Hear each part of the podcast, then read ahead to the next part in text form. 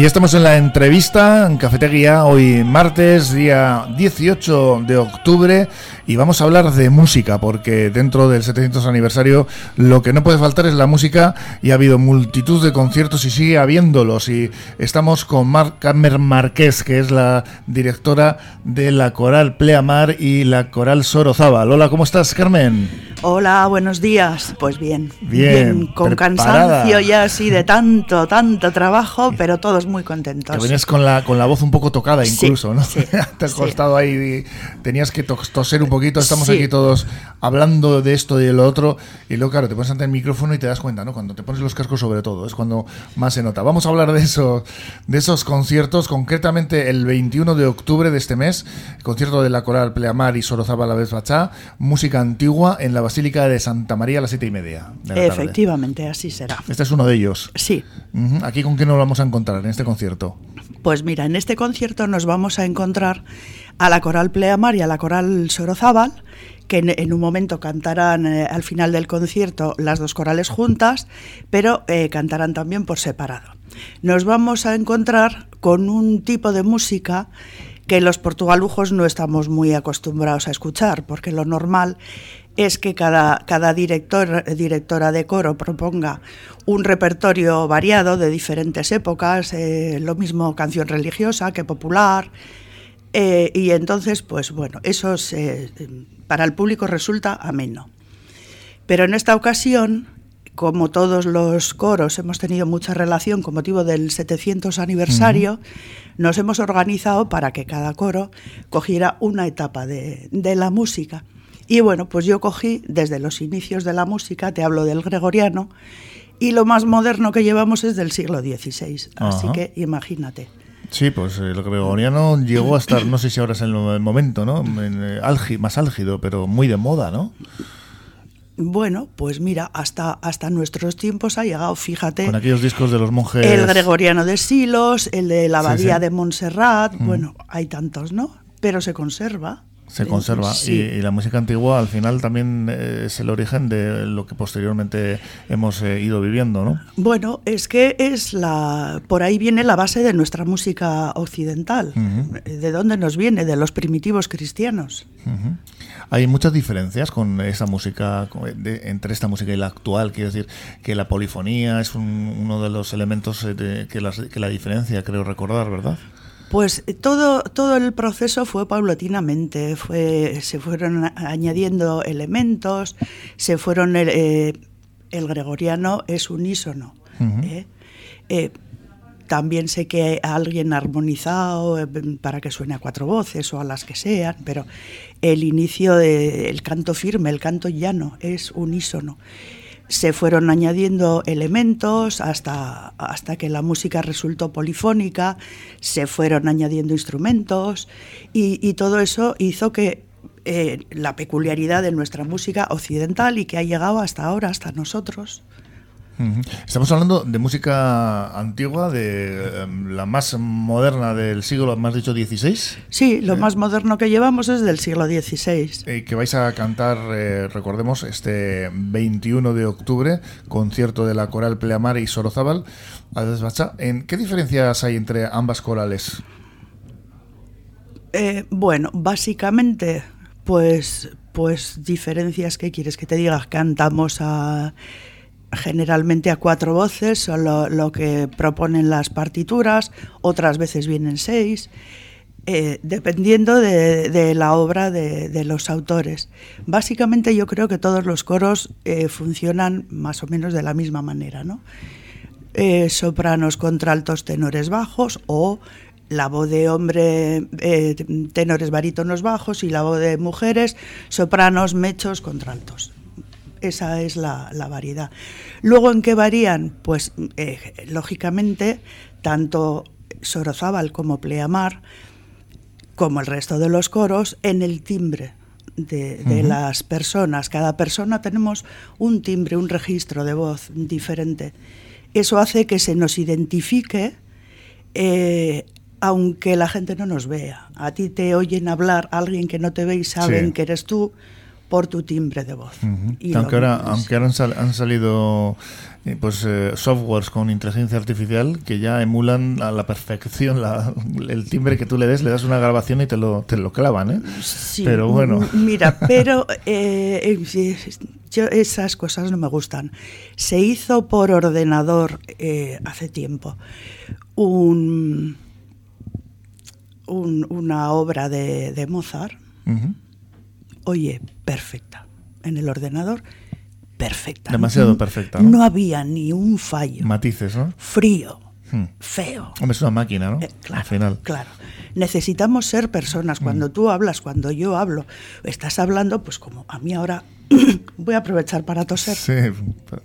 Es una característica eh, eh, humana. El, fallo, el, variedad, el, no ser línea recta, con, las cosas. Todo esto nos da nuestra peculiaridad particular y, eso nos hace humanos. Hmm. En este tipo de software y de programitas que permiten hacer música, de hecho, existe en eh, la mayoría de ellas, sobre todo en las cajas de ritmos, para hacer baterías, y estas cosas, un botoncito que se llama Humanice en inglés para humanizar, para mm, darle un fallo aleatorio a esa composición y que no sea tan, eh, pues eso, tan perfecta, ¿no? Claro, mira. Eh, la música es un arte diferente de las demás, se diferencia eh, en varias cosas, ¿no? Primero que las demás artes se perciben con la vista. Un libro, una película, una foto, un cuadro, una escultura. Y la música se percibe con el oído. Pero, aparte de eso, eh, tú puedes tocar una obra, hemos hablado de Mozart o de quien quieras, volvemos a Mozart. Tú tocas la misma obra, los coros, eh, instrumentistas, me da igual. La partitura que, estudian, la que tocan, la que interpretan, es la misma. Y sin embargo, nos gusta más en un coro que en otro, hmm. o en un instrumentista que en otro, o en un cantante que en otro. Si están haciendo lo mismo, porque nos resulta siempre igual. Porque la música se interpreta. Exacto. Entonces cada uno le pone su sentimiento a la hora de, tocarlo. Y hace que cada persona que toca esa partitura o que la canta, que suene diferente. Y unas personas llegan más al público que otras porque le ponen más sentimiento esa es la diferencia. Sí, la interpretación al final, ¿no? Incluso en cualquier estilo musical, un intérprete, eh, como se le denomina, es el que canta determinadas canciones que pueden ser de su propia cosecha o pueden ser canciones que han sido realizadas para él o simplemente versiones, ¿no? Pero al final muchas veces no se habla de ello, ¿no? De cómo qué viene interpretado esta eh. canción o me gusta más la versión de, ¿no? Claro. Eh, mira, una pintura, una escultura, además lo vemos tal cual lo dejó el autor. Hmm. Aunque hayan pasado las cuevas de Altamira, tal cual lo dejó el autor. Sin embargo, la música no. La música, cuando ya la música se hizo oculta y se pudo escribir, el autor ha ido dejando a través del tiempo las partituras. Entonces, nunca vamos a escuchar esa música tal cual la dejó el autor. Siempre la vamos a escuchar como la interpreta la persona que coge esa partitura, la lee, la estudia, la hace suya y se la traslada a otra tercera persona, tercera persona que vamos a llamar público. Y lo siente según lo interpreta el que la está tocando o cantando, no como la dejó el autor. Nunca vamos a saber cómo la dejó el autor. En cualquier caso, todas estas partituras son eternas, ¿no? Porque ahí van a estar y van a poder interpretarlas eh, a lo largo de los tiempos todos aquellos que, las tengan en sus manos. Bueno, y todo lo que habrá desaparecido y todo lo que estará en archivos todavía sin recuperar. Porque, por ejemplo, una de las canciones que llevamos el, viernes va a ser... Eh, el gregoriano está escrito en tetragrama vamos a llevar la primera canción que se escribió en pentagrama. Que mira, eso no lo tenía que haber contado, porque es una primicia. ¿eh? Bueno, pues tenemos una, Que nos iban a descubrir en el, viernes en el, en el concierto. Pues esta obra estuvo olvidada, estuvo llena de polvo, encerrada en un donde sea, hasta que Mendelssohn fíjate, te estoy hablando siglo XIX, la recupera. Esto es una maravilla. Claro. Esa es la, magia, ¿no? De la, claro, pero ¿cuántas de la historia de la música, ¿no? ¿Cuántas habrá? O sea que eh, la diferencia va a ser exactamente, mm, subréamelo porque no sé si he entendido.